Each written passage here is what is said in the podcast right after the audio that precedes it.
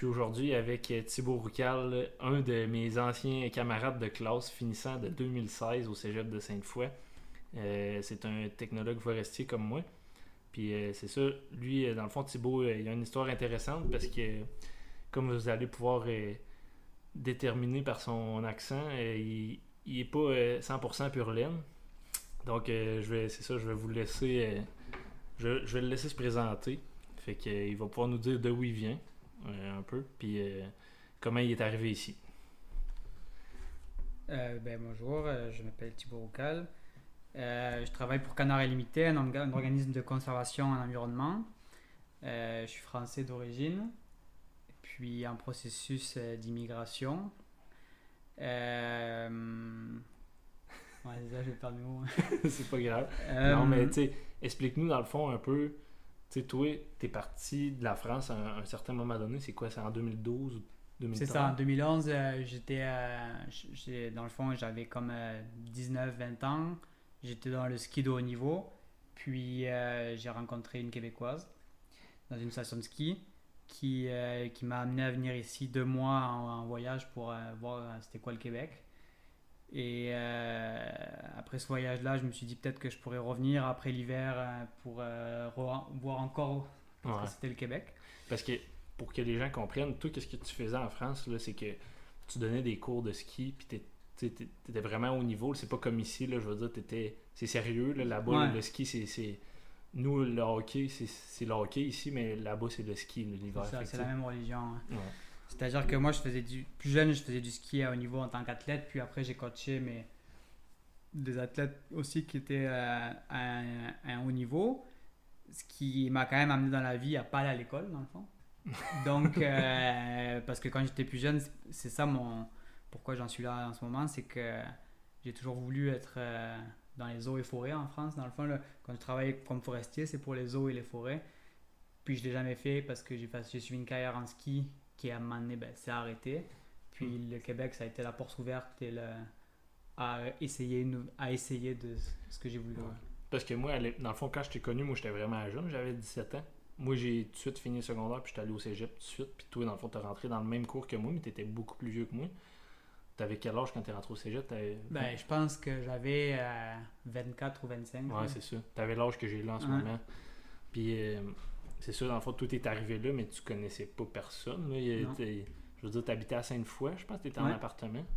Puis, mais quand, quand tu as commencé cégep, ça faisait-tu longtemps que tu étais établi euh, au Québec? Ben, dans le fond, j'ai fait le, processus de, du bon immigrant. J'ai fait un permis de, de euh, vacances-travail, ça s'appelle. Donc, euh, tu as le droit pendant un an de travailler et de voyager. Puis après ça, je dis, bon, ben là, euh, je pourrais trouver quelque chose à faire à l'école. Là, j'ai découvert la technique en foresterie qui m'intéressait parce que c'est ça que je voulais faire. Donc, euh, je me suis inscrit. Finalement, arrivé au mois d'août, j'ai jamais reçu l'approbation de l'école, ce qui a fait que mon permis, j'ai pas pu commencer l'école en, août. Donc, j'ai perdu une année. Moi, c'est vrai, je me rappelle. Donc, l'année d'après, j'ai pu, j'ai pu commencer l'école. Sauf que quand, quand tu demandes un permis, il équivaut à la durée des études que tu veux faire. Donc nous, c'était trois ans. Donc j'avais un permis de trois ans. Donc en commençant l'année d'après, je savais que j'avais plus que deux ans de permis. Ouais, c'est pour ça, parce que dans le fond, il est arrivé, tout était arrivé comme un, imprévu. Ben, un imprévu. en fin de compte, tu le savais, tu t'en rappelais peut-être juste ouais, c'est ça. Mais c'est en deuxième année ou en troisième année que, là, je me rappelle, il, y, a un, matin que tu es arrivé, puis tu as dit, oh boy, je sais pas si je vais pouvoir être là demain matin. c'est ça, ouais. j'avais plus de. Je me suis rendu compte que tout était expiré, puis que j'avais plus de j'avais plus de, droit de rester, mais finalement, j'ai réussi à avoir une année supplémentaire. Mais ce qui est compliqué, c'est qu'avec des permis d'études, tu as le droit de louper aucun cours, rien. Tu n'as pas le droit de, de, dépasser, dans le fond. Donc, euh, l'année a été euh, stressante. Il faut sur tous tes cours. Mais tu sais, je veux dire, toi, t'étais pas un immigrant, euh, c'était pas un cas euh, vraiment difficile. Là. Je veux dire, t'allais à l'école puis tu travaillais. C'est, c'est- tu faisais pas rien de. Non. T'étais pas un problème pour la société. Là. C'est la, la- le processus d'immigration, il est, il est rigide et compliqué pour tout le monde, puis Ouais, c'est ça. il faut l'appliquer comme ça pour tout le monde. Ben, en tout cas, je suis content que là, ça allait mieux puis Mm. que tu puisses peut-être bientôt avoir ta citoyenneté à 100%. C'est ça. Tu vas pouvoir euh, dire que t'es un vrai Québécois. Caroline. Ça, si tu voudrais un peu me parler après le, après le cégep, là, dans le fond, quand, quand on a gradué, toi, c'est quoi qui est arrivé? T'avais-tu fait des stages avant de finir le cégep? Toi, c'était quoi tes stages que t'avais fait? Le... Ben, en fait, moi, j'ai fait euh, un stage euh, à la Forêt Montmorency. Ouais. En Le fait, centre- moi, C'est le centre de recherche de l'Université Laval. c'est ça. T'avais J'ai ça. fait un stage pour, euh, sur la régénération des chemins à Forêt Montmorency. Puis j'ai fait un stage de deux semaines avec le CERFO. Et euh, le deuxième stage, je l'ai fait en France. C'était Ouais. une entente euh, avec le cégep pour aller en France. Ouais. Donc j'étais pas loin de chez moi, donc c'était quand même intéressant. Et le troisième stage, je l'ai fait euh, au CERFO, je pense aussi. Ok. Je me rappelle plus. Et euh, c'est quand même quelque chose qui a été difficile pour moi de trouver des stages. Je sais pas si c'est vraiment si c'est à cause euh, que j'étais français ou, euh, Ah ouais. ou autre, là, mais je voyais tout le monde qui arrivait à trouver des stages facilement. Puis moi, j'ai vraiment eu beaucoup de misère. J'ai jamais eu de stage payé déjà. là. Ok, ouais. Et j'ai vraiment eu de la. tout Ouais, t'as tout le temps eu, genre, toi, deux semaines. Ouais, toujours deux semaines. Euh, J'ai jamais réussi à avoir des, des beaux stages. hein. Ouais, ouais. Puis euh, quand j'ai fini, je me suis dit, bon, ben, je vais me trouver, euh, quand j'ai fini le cégep, je me suis, trouvé, je me suis dit, je vais me trouver une job. euh, Mais, mais ça, c'est un peu. euh, C'était peut-être un peu de la discrimination, un peu au début, là, tu sais. en- Ben, ben, au début, moi, je moi, savais pas, mais à la là, fin, je, je pense que c'était. Ouais. Je sais pas, les gens étaient peut-être réfractaires et entre Ouais. deux stagiaires, ils ont préféré l'autre. Ça reste que j'ai jamais eu de stage. Pourtant, euh, j'étais quand mais même bon à l'école. que- Mais je pense qu'au Québec, on a une image, tu sais, que les Français ils viennent tous de Paris, là, dans le fond. Là. Puis je pense que c'est- même que le monde y te voyait. Mais tu sais, toi, là, tu viens pas de Paris pantoute, là. Non. Je veux dire, de Paris, c'est comme nous autres, Toronto, là. tu y allais peut-être. Tu y Mm. allais-tu, des fois? Ben, rarement. j'habite dans le sud de la France, en montagne. Ouais, c'est ça, t'étais. T'étais un gars de campagne là, en France. Là, Mm. Je veux dire, la France, c'est pas juste Paris puis euh, Marseille. Là, il y a d'autres choses aussi. Là. T'es- toi, t'es- où, où t'habitais? C'était le ski, euh, la forêt, euh, les, les, les- ben, c'est la forêt. ouais. c'est, comme quelqu'un qui habitait ici en Beauce Mm. ou euh, au, au lac Saint-Jean. Je veux dire, t'étais pas vraiment dans la civilisation urbaine, on va dire. hein. Exactement. Parce que toi, eh, dans le fond, toi, ton père, vous aviez un, un terrain privé là, en montagne là, Ouais, que vous, vous exploitiez. on, là. fait notre, on faisait notre bois pour le bois de chauffage, puis on, on vendait un peu de bois. Puis, c'est ça. Je travaillais dans le ski euh, l'hiver et là-dedans l'été. Mais. J'ai toujours été dans le milieu. Ça reste que les gens. euh, Ben, quand t'arrives ici, les gens ne connaissent par pas. rapport à un CV, ils peuvent Ouais. pas, ils peuvent pas savoir. Puis ils étaient sûrement réfractaires. Puis, puis ça a jamais adonné. Puis j'ai jamais eu de, de, de beaux stages là. Mais je veux dire, ça s'est placé un peu quand euh, quand tu as été chez Canard Illimité, là, parce que là, après le cégep, explique-nous un peu, dans le Ben- fond, c'est quoi qui est arrivé toi, pour que tu rentres pour Canard Illimité? C'est euh, ça. C'est quand même, ça a quand même pas été facile parce que quand j'ai postulé en ayant fini, mais j'avais toujours pas de réponse. là. Il y avait personne Ouais. qui voulait encore de moi vraiment. hein. Ouais. Puis j'ai, j'ai- là, j'ai, j'ai pris un emploi. euh, moi, en finissant, je me disais que je voulais vraiment trouver quelque chose que j'aime. Puis finalement, moi, j'étais vraiment intéressé par les opérations, la machinerie, c'est ça que j'aimais. hein. Ouais. Finalement, j'ai trouvé un stage, de, euh, un emploi de, de contremaître en opération, euh, mais c'était du débroussaillage en Abitibi. Ok. Je suis resté un mois, puis c'était vraiment pas ça que je voulais faire. Euh, donc je suis revenu et euh, j'ai vu l'offre d'emploi. Euh, quand je suis rentré chez Canal Limité, je suis rentré en tant que euh, photo-interprète. Donc euh, j'ai fait pendant un an et demi, deux ans euh, de la photo-interprétation. T'étais-tu. T'as-tu eu de la misère à, à en faire au début ou y a-tu fallu que tu refaises une autre formation en interne? J'ai été formé à l'interne pour ça parce que. Parce que nous, on en faisait au cégep, mais c'était vraiment plus de la cartographie qu'on faisait. La photo-interprétation, on, on y a touché un peu, mais tu sais. Ouais, c'est ça. C'est euh, un manque au cégep parce que c'est quand même euh, l'avenir de la foresterie, elle va être beaucoup euh, électronique. Là. Ah. Les techniciens vont devoir, vont devoir se servir d'ArcGIS puis de. Puis, puis toi, tu dis ça que c'est un manque. Tu dis ça que c'est un manque parce que tu, tu travailles là-dedans, mais tu parlerais à d'autres puis ils diraient Ouais, complètement le contraire. là, sûr. Il y en a que c'était beaucoup trop pour eux. Là. Mm. Je sais pas si tu te rappelles, euh, on avait un ami en commun du bar. Ouais. mais- du bar, lui qui, qui travaille maintenant au ministère, lui, je pense que lui, il en avait assez, je pense, de faire Ouais. de l'ordinateur. Puis c'est correct aussi, regarde, là, aujourd'hui, son travail est beaucoup plus terrain. Euh, Est-ce que son travail va disparaître? Je je penserais pas. Je pense que ça va tout le temps prendre du monde terrain, mais ça va prendre beaucoup plus de technologues, euh, si on veut, versatiles. Polyvalent, je pense que ça va être important. Donc j'ai été formé, puis euh, j'ai fait un bout de temps là-dessus. C'était pas ce que j'aimais le plus, la photo-interprétation, mais euh, j'avais quand même dans, le, dans, mon, dans ma tête d'avoir un, un, autre poste chez Canard qui, est celui que j'ai présentement, qui est, qui, est, qui est un peu différent de la, de la foresterie, mais qui se rejoint quand même c'est que je suis chargé de projet en, restauration de milieux humides. Donc, euh, les tâches sont complètement différentes, mais on s'occupe d'un projet de, de, A à Z. C'est le troisième volet de Canard Imité, c'est la restauration. C'est-à-dire qu'on crée des immenses aménagements de marais euh, en faisant des. Mettons, quand il y a des champs qui sont inondés euh, la moitié de l'année et qui sont proches d'un cours d'eau tel que la rivière d'Outaouais ou le fleuve, on crée une digue qui fait que l'eau reste, puis avec des pales planches, on arrive à contrôler ce niveau d'eau. Donc, euh, c'est ça, si tu veux nous parler un peu là, de Canard Limité, puis euh, c'est quoi, c'est quoi l'organisme, puis c'est quoi son, sa mission un peu? Ben, euh, Canard Limité, dans le fond, ça a été créé aux États-Unis par des chasseurs. C'était une compagnie de chasseurs. Le, but premier de Canard Limité, c'était conserver les canards pour avoir plus de canards.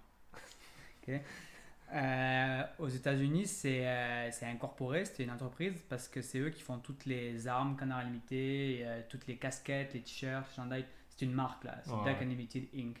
C'est-à-dire que nous, au Canada et au Mexique, c'est des OSBL, donc c'est des organismes à but non lucratif. Puis nous, quand on porte une casquette ou quand on vend une casquette, elle vient des États-Unis. On n'en crée pas, nous, on n'a pas le droit de faire ça. Ouais, c'est sûr. Donc, ils sont c'est vraiment, c'est vraiment une entreprise américaine qui a eu besoin du Canada et du Mexique. Ils ont eu besoin du Canada et du Mexique à cause que dans leur corridor de migration du canard, ben, ça, passe, par le Canada et ça s'en va jusqu'au Mexique. Puis eux, les Américains, ils ont voulu beaucoup de canards. Donc, pour avoir beaucoup de canards, ben, l'identification, elle se fait pas aux États-Unis, elle se fait au Canada et au Mexique. Donc, eux, ils dépensent de l'argent dans des fonds environnementaux qu'ils ont pour qu'on protège l'environnement les milieux humides parce que les canards, ça vit dans les marais, euh, au Canada et au Mexique. Donc, euh, c'est pas mal ça pour. Dans, dans, le fond, eux, vu qu'ils sont incorporés, leur financement, c'est vraiment que les objets dérivés. Dans le fond, c'est des objets dérivés, puis c'est des encans, comme, comme il y a au Québec aussi. Sauf que les encans sont énormes, puis les armes, c'est souvent des gros partenariats avec des grosses marques qui font que les armes, au lieu de valeur comme nous on vend à 500 pièces ici, ça vaut 5000. Donc ils ramassent beaucoup, beaucoup d'argent. Puis ils ont beaucoup de, de, de, gros donateurs privés, euh, de gros chasseurs avec de, l'argent. Ben, je me rappelle dans l'émission Les chasseurs millionnaires, là, ils en faisaient mention souvent de Canard Illimité. C'était comme une émission un peu redneck. Mm. Puis ils, se sont associés à ça, autrement dit, pour avoir une visibilité. Ben, de ce que je comprends. Mm. Puis au Canard, c'est au, Québec, c'est complètement différent. Puis au Canada. Puis euh, c'est normal aussi, dans le fond, parce que vous avez le statut d'OSBL, un peu comme exemple. Saint-Vincent-de-Paul ou des choses comme ça. Là. Fait que, vous pouvez vous pouvez pas être euh, profitable si on veut. Là. Non, c'est ça. Puis, euh, dans le fond, le, le, les États-Unis ont un fonds NACA qui s'appelle, qui lui, c'est un fonds vert. Puis, les États-Unis est tellement peuplé et tellement agricole qu'ils ont beaucoup, beaucoup besoin de protéger l'environnement. Donc, ils se servent du Canada et de ses passes migratoires pour compenser un peu leur perte à eux. Ouais.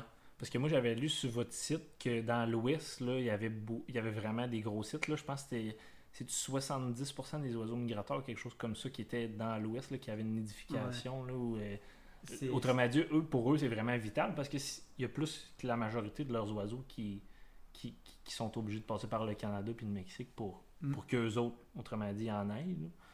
Ouais, le, le, Manitoba et le Saskatchewan, c'est vraiment. Euh, le, plus important. Il y a comme trois passes migratoires au Canada, mais celle de Manitoba, Saskatchewan.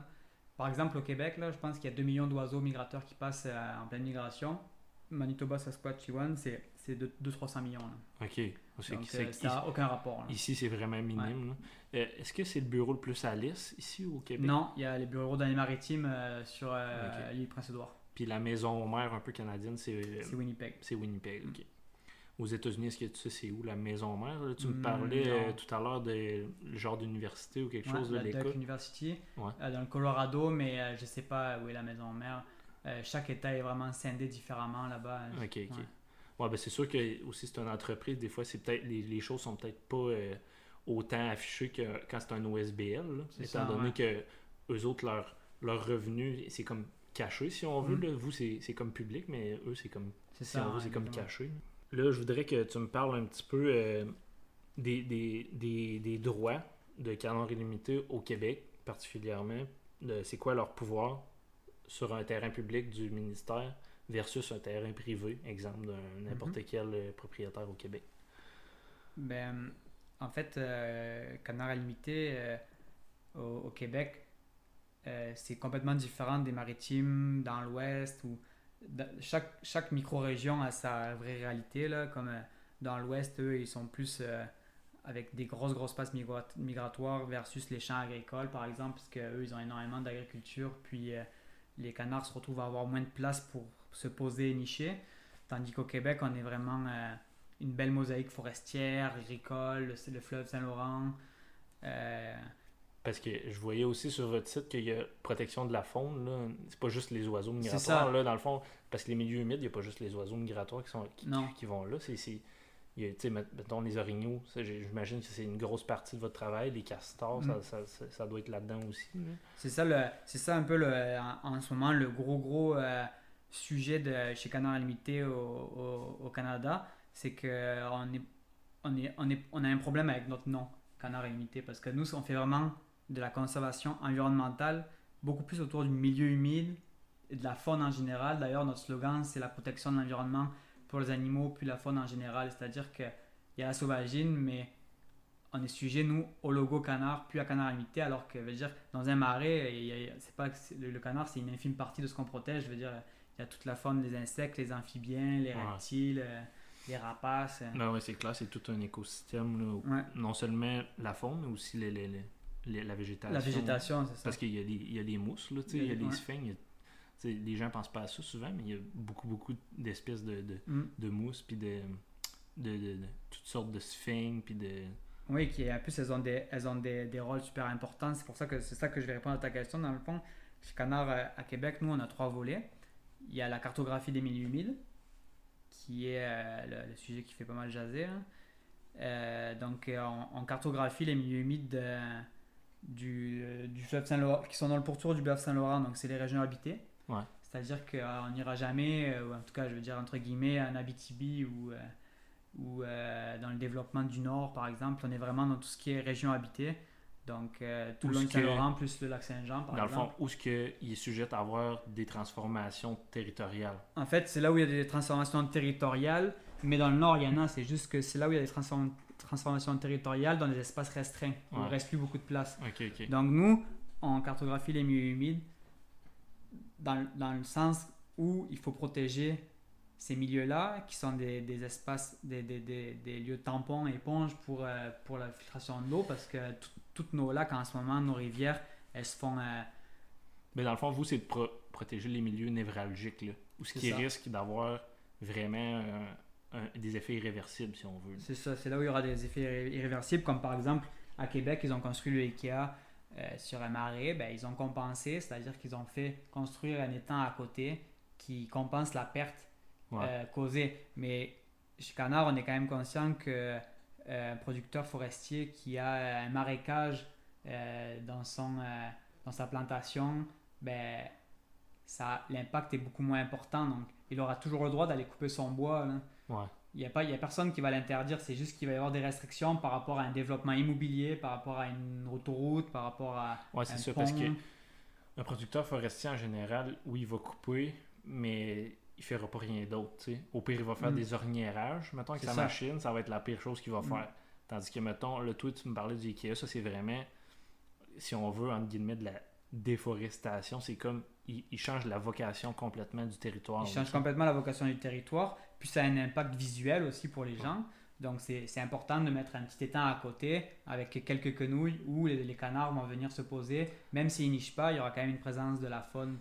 Oui, parce que souvent les gens négligent ça, mais ben, moi, ben, en tout cas, je suis pas un expert des canards, mais je pense qu'ils ont, sont vraiment ils ont des habitudes. Là. Tu sais, par exemple, exemple où, où l'IKEA que tu me parlais, il y avait peut-être une lignée, exemple, qui était tout le temps là à chaque année depuis les 100 dernières années. Là. Ben, si, si tu modifies ça à 100%, peut-être que ça pourrait leur nourrir, là, du moins en tout cas, cette, cette famille-là, cette mm. lignée de famille-là. Euh, là, il, il, restait deux autres volets que tu voulais me parler pour. Euh, Dans le fond, le deuxième volet, c'est le, le, volet de la protection, c'est-à-dire qu'il y a une équipe qui s'occupe de, d'acheter des terrains. Dans, dans, le temps, Canard a beaucoup, beaucoup acheté de terrains, dans le fond, euh, pour protéger. C'est-à-dire que ça a été beaucoup. les actions sont beaucoup dans les zones peuplées, donc c'est beaucoup au lac Saint-Pierre, autour de Trois-Rivières. je pense qu'en ce moment, peut-être que 60% du lac Saint-Pierre, les rives sont c'est Canard qui est propriétaire, pour qu'il n'y ait aucune industrie qui se construise là, qu'il n'y ait pas de déversement dans le lac Saint-Pierre, qui est quand même, euh, quand même euh, un, milieu, milieu, naturel important, puis la rivière des Outaouais et l'équipe de protection. Et, mais c'est ça que je veux dire. En ce moment, ça, ça devient difficile de payer les taxes et tout ça, donc on se libère beaucoup de ces, de ces, de ces terrains-là qui nous appartiennent. On s'en libère pour qu'ils deviennent publics, donc on les vend ou on les cède. En général, on les cède euh, au ministère de l'Environnement. Euh, si c'est boisé, ça peut être au MFFP. Euh, même des fois, ça, même des fois, ça s'en va au réseau routier. Ok. Parce que c'est pas qu'ils veulent faire, ils vont pas faire une route dessus, mais c'est par exemple si en construisant l'autoroute comme l'autoroute 50 en Outaouais, ils détruisent une rivière, ben, ils vont utiliser un terrain qu'on a donné proche pour faire un, beau lac, par exemple. C'est ça la compensation, et je pense que c'est ça le plus important, c'est compenser la perte que tu viens de faire. Donc l'équipe de protection, elle achète des terrains où elle s'occupe de trouver des terrains intéressants pour dire au gouvernement euh, achetez-le, c'est important qu'il n'y ait rien qui se fasse là. Mais dans le fond, toi, quand tu me parles de compensation, c'est un peu. C'est de trouver le juste milieu. Dans le fond, il va toujours y avoir du développement, un peu que ce soit urbain ou routier. C'est juste de faire en sorte que les, les écosystèmes soient pas trop dérangés. ou s'ils sont détruits, ben, qu'ils soient remplacés par d'autres endroits, que ça soit compensé si on veut. C'est ça, exactement. C'est vraiment. Puis, les gens ont tendance à voir ça mal, mais c'est vraiment, euh, c'est vraiment des milieux qui sont importants. Il y a, il y a quand même il y a, des classes de milieux humides. Il y a les marais, les marécages, les tourbières, les prairies humides. Puis nous, ce qu'on essaie de protéger, c'est ce qui est important, comme le long d'autoroute en allant euh, euh, dans le coin du Masquinon-Angers, là, Berthierville, tout ça. Ils sont inondés à chaque année, les maisons. Et à chaque année, c'est parce qu'ils ont été construits en zone inondable. Parce que les zones inondables, c'était une zone de milieu humide. Puis c'est ça c'est ça qu'on veut pas, puis qui devrait pas arriver, parce que ces gens-là, chaque année, leur maison se fait, se fait ravager, puis ils sont dans un endroit qui n'aurait pas dû être construit. Ouais, mais si s'il y aurait eu, par exemple, un organisme comme vous qui aurait décelé ces zones-là tout de suite, mettons, on va dire dans les années 50, avant qu'il y ait des constructions là, ça aurait évité beaucoup de choses, là, dans le fond. Exactement. C'est que, autrement dit, ces, ces terrains-là étaient privés, puis ils n'ont juste jamais pensé à ça, parce que, mettons, dans la période où ils ont construit ces maisons-là, il n'y a pas eu d'inondation. Fait que là, ben, eux se sont dit, ah, il n'y en a pas d'inondation. Tandis que vous, mettons, vous, vous, entrez plusieurs variables en jeu, exemple les bassins versants, euh, les cours d'eau, euh, les, différents affluents. sais vous, vous rentrez toutes, toutes, toutes les variables, plus je pense que vous intégrez du LIDAR aussi un peu. Fait que, tu sais, toutes ces variables-là, la composition du sol, tout ça, vous, ça vous, ça, vous dit tout de suite, bon, là, on est certain que c'est une, zone de milieu humide. Tandis que, mettons, un, un contracteur, lui, qui a des terrains, ben, je veux dire, sa seule compétence, c'est son expérience. Exemple, il, peut se dire, lui, ça fait 50 ans que je suis là, jamais eu d'inondation, ok, je construis des maisons là. Mm. Lui, c'est ça, là, dans le fond. C'est exactement Sauf qu'il peut arriver une crue comme l'année dernière, il a mouillé beaucoup, exemple, dans la Beauce, ça a monté à des niveaux records, ben, ça peut arriver encore l'année prochaine, là, ça, là, mm. on n'est pas à l'abri de ça. Ouais, puis c'est comme ça qu'il faut l'avoir, la carte des milieux humides, quand une, une, municipalité là, vient de l'acquérir. La, de il faut que les citoyens se disent euh, je vais acheter cette maison. Ben, peut-être que si je regarde la carte et finalement peut-être que c'est ma rue est en zone inondable ou il y a un mm. marécage sur mon terrain, ben, peut-être que c'est pas une bonne idée de l'acheter ou peut-être qu'il faut réfléchir à. Mais, mais j'ai, j'ai vérifié un peu avec les MRC, puis ils ont. Dans le fond, eux, ils coopèrent pas directement, en tout cas, de ce que j'ai compris, ils coopèrent pas vraiment avec Canard Illimité directement. Là. Ils vont plus chercher des cartes de d'autres entités. C'est ça. En fait, euh, la carte qui est disponible pour toutes les municipalités au Québec, c'est la carte qui est, fournie par le ministère de l'Environnement. Euh, c'est une carte des limites potentielles. Donc, elle a, on peut dire euh, avec des pincettes qu'elle a entre 40 et 60% des milieux humides dessus. La canard limité avec euh, la photo-interprétation en trois dimensions, puis avec de l'expérience et le LIDAR, fait en sorte qu'on arrive à en sortir un 30-40% de plus pour arriver peut-être à 95% de, de, réussite. Là. Mhm. Puis, on fait des campagnes de validation de terrain où il y a à peu près euh, un 10% de, de validés. Donc, euh, mettons, si on allait en bas, c'est on visite euh, 20 marais, 20 ma- prairies humides, 20 marécages, mais tu te fais une idée de ce que c'est vraiment. Ouais. Puis quand tu retournes le voir en trois dimensions en photo, tu te dis, bon, mais ça finalement, c'était peut-être plus comme ça, plus comme ça. Ce qui fait que la cartographie, elle est quand même euh, assez, assez fiable à Ouais, pousser. ouais. là. Elle est- elle est pas beaucoup plus précise que la cartographie géomatique du ministère qu'eux, ils avaient fait juste, mettons, en se fiant au bassin versant, puis C'est ça, ouais. euh, au cours d'eau, puis au, Au sol. peuplement forestier. Ouais, c'est ça. Parce que, ouais, Mm. comme tu dis, c'est plus les peuplements forestiers. Les autres, ils vont y aller avec tel type d'essence.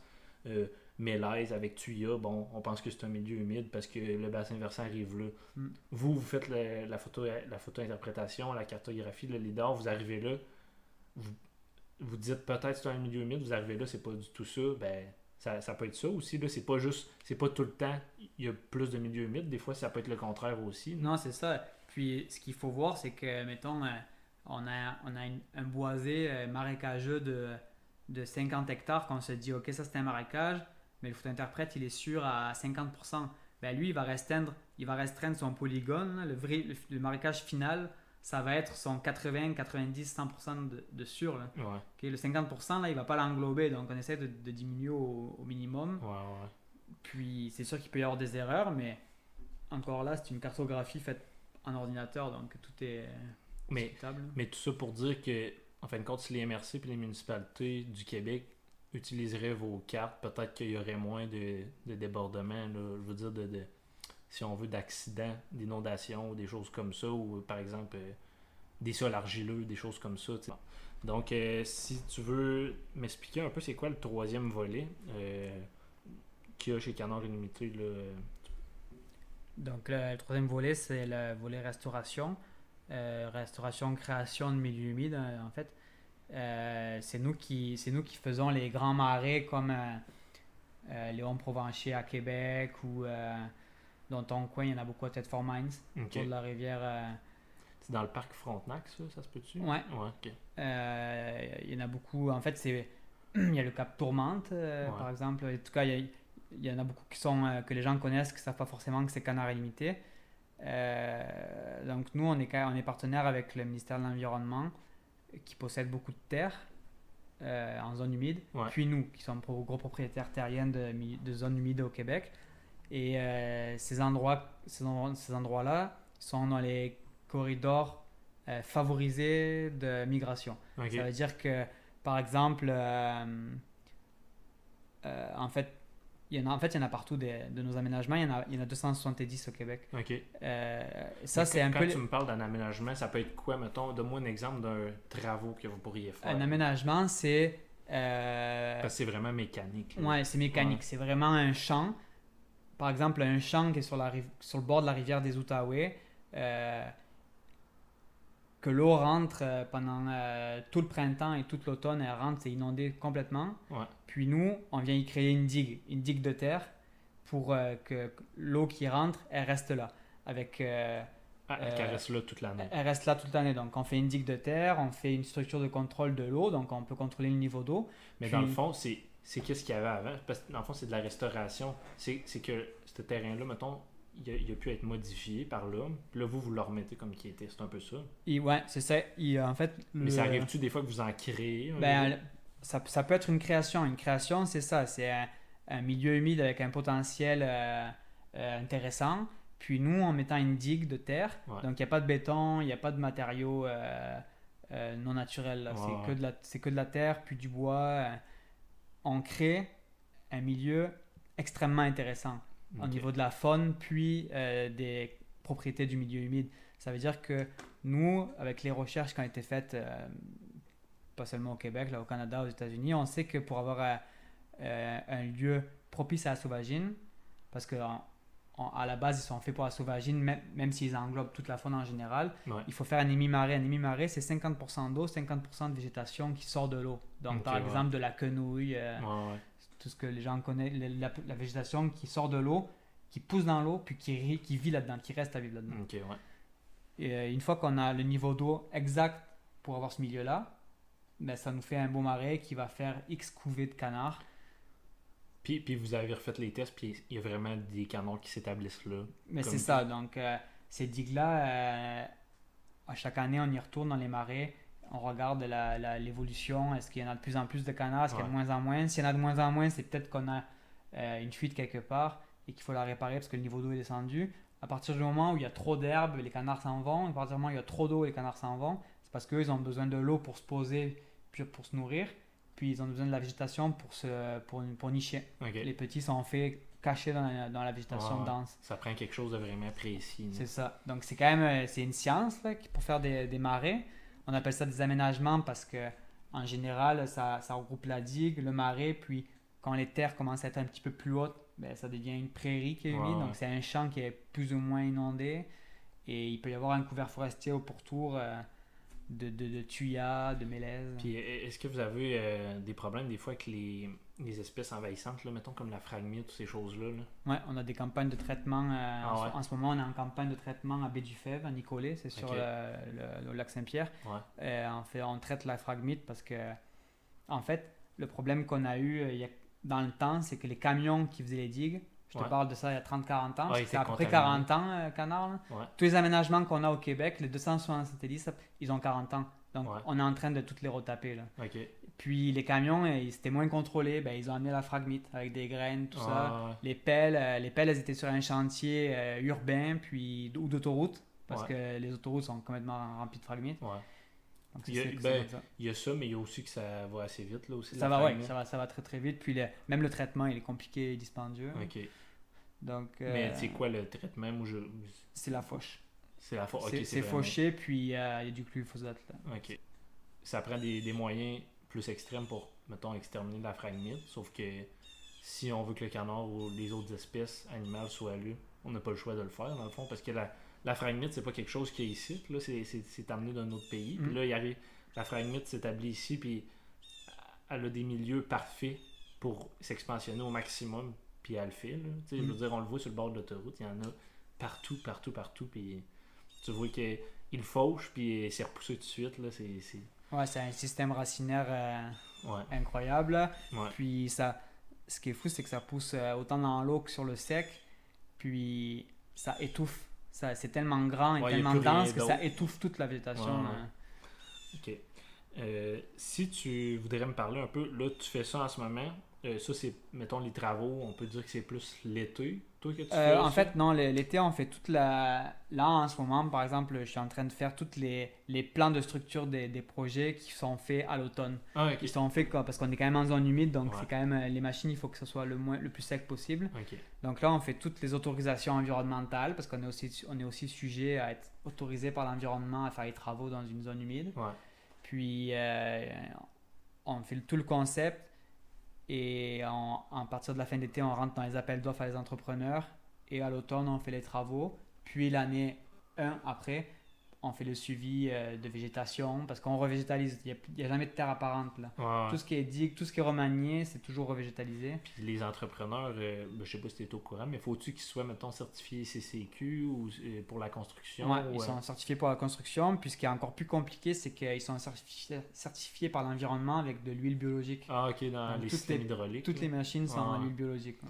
Ouais, mais ça, je pense que ça s'en vient pas Ça mal. s'en vient pas mal, même en forêt, euh, sur forêt publique, là, euh, je sais que c'est beaucoup plus simple de faire virer les machines là, à l'huile végétale que, mettons, à l'huile hydraulique. Puis là, s'il y a un déversement, C'est ça. traiter ça.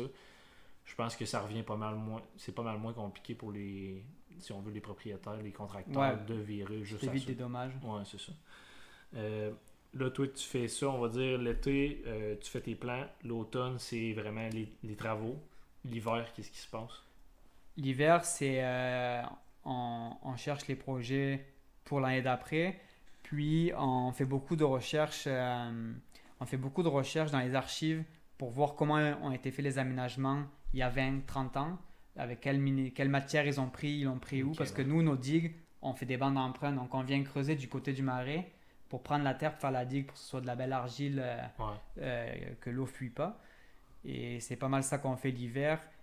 Et avec toute la gestion administrative. Là, c'est le côté un peu plus administratif. Et en ce moment, c'est ça, le, tout le printemps et l'été, c'est beaucoup, beaucoup de terrain pour aller euh, avec les ingénieurs, parce qu'on fait affaire à des firmes de génie pour nos structures qui sont plus grosses, là, pour s'assurer de l'efficacité. Donc, c'est beaucoup de terrain pour ça, beaucoup de terrain. euh, cette semaine, vendredi, je m'en vais euh, pour faire une étude géotechnique. Donc, il y a une, une firme de génie qui vient tester le sol pour voir si il est bon des- ou pas bon pour faire la digue. Ah, ok. Fait qu'il y a vraiment, mettons, il y a toutes sortes d'entités impliquées. Par exemple, il peut y avoir des, des podologistes, là, ça, des experts du sol. Ou, ben, il peut y avoir vraiment toutes sortes de. de- de- Est-ce qu'il y a des, euh, par exemple, des gens qui sont euh, experts d'un mousse ou d'un plantes végétales qui vont travailler avec vous Ben là, le- c'est nous qui avons dévelop- développé l'expertise là-dedans, c'est-à-dire que c'est moi qui fais les inventaires de, de végétation, de Ah, faune. Puis c'est ça un peu qui est un avantage et un inconvénient, c'est-à-dire que on est trois chargés de projet, puis on est trois techniciens.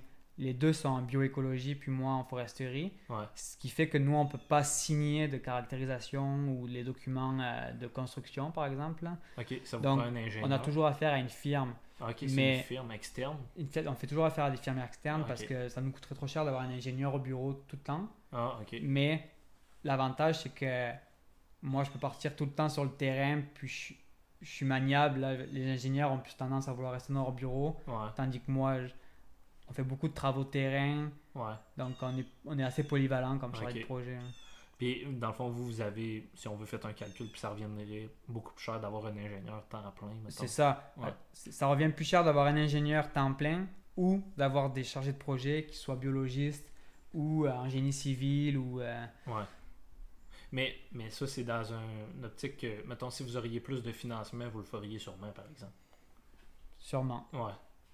sûrement. Euh, ça, c'est. euh, Puis là, le, le printemps, là, j'imagine qu'il ne peut pas avoir aucun travaux. euh, vous.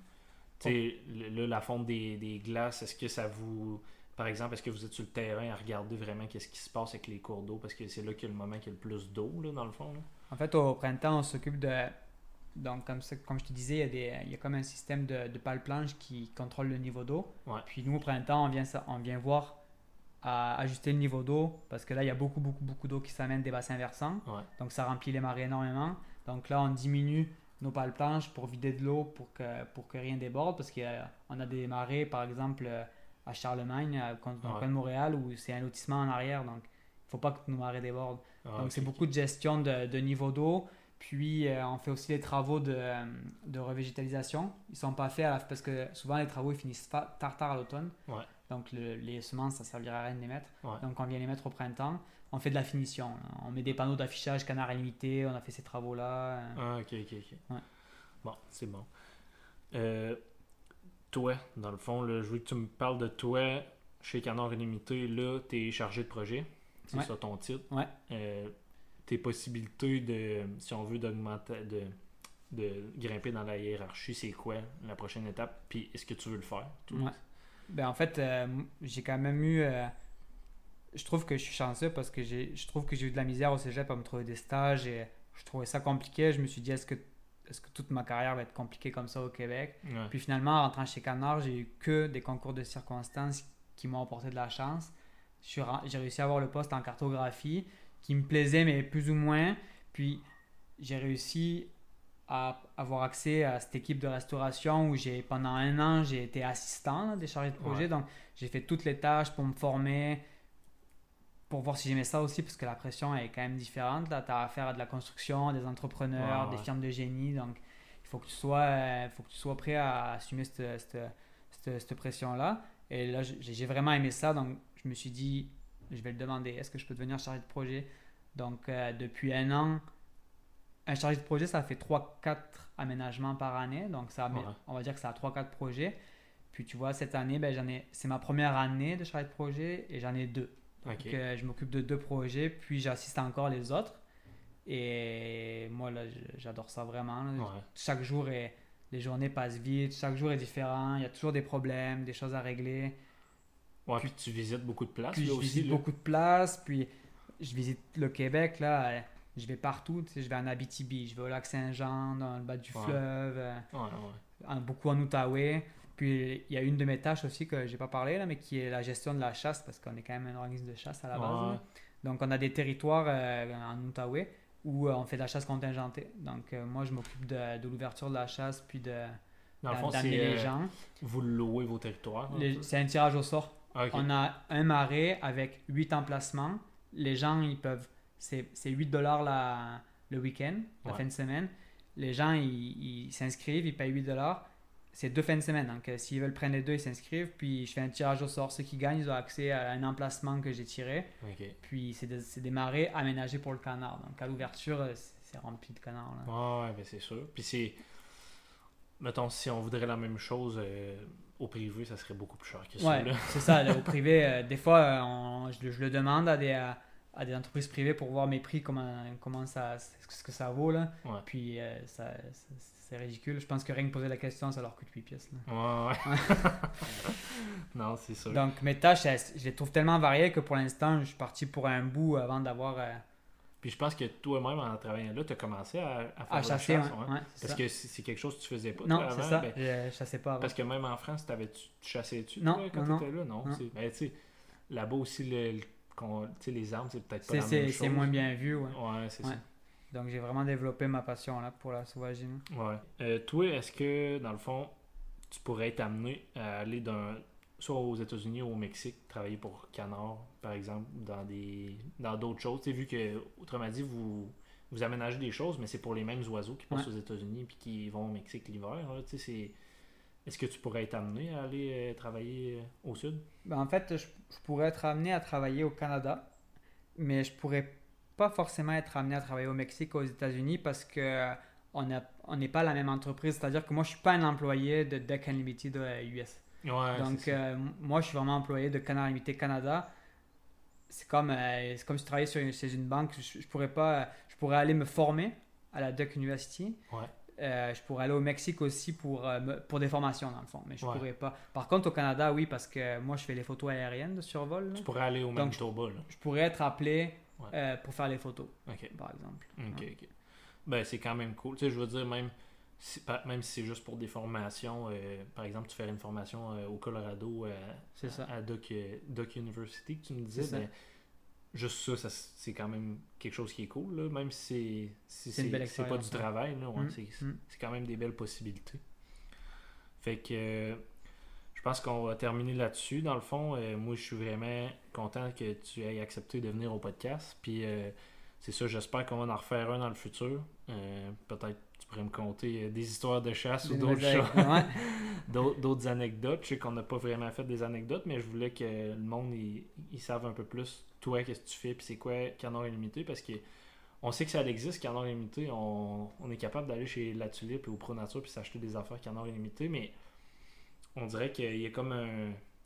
Tu sais, le monde, les gens, ils savent pas vraiment c'est quoi, tu sais, précisément, là, tu sais, mm même sur, le site, on, a des infos, mais en te parlant comme ça, par, exemple, toutes les, choses d'aménagement de territoire que tu m'as parlé, ben, j'ai pas tout fait le site au complet, mais j'ai pas vu qu'il n'y a pas une place qui parlait de ça. donc, si tu m'en aurais pas parlé, je l'aurais probablement jamais su. moi, je sais que tu fais de la photo-interprétation, mais pourquoi, je le savais pas non plus. Fait mm. C'est vraiment cool que c'est ça que tu as accepté. Si je peux finir, euh, un peu, je peux conclure. Euh, il ne faut pas s'arrêter aux, idées reçues de, de, ce que, de, de, ce que les gens ont de canard euh, par rapport à la chasse ou par rapport au fait qu'on empêche les gens de, de prendre du bois dans les, dans les forêts privées. Il faut vraiment. On fait ça pour les gens en général, c'est pour le bien de la population. Là. Il ne faut, faut pas s'arrêter aux idées préconçues. Les choses ne sont pas, sont pas fixes. Là. Il faut aller plus loin. Ouais, ouais. Non, c'est sûr. Là, il va juste te rester à acquérir, à, voyons, à acquérir des connaissances euh, des érablières. C'est ça. Euh, au printemps prochain, là, je vais te former. C'est bon. Merci. Merci.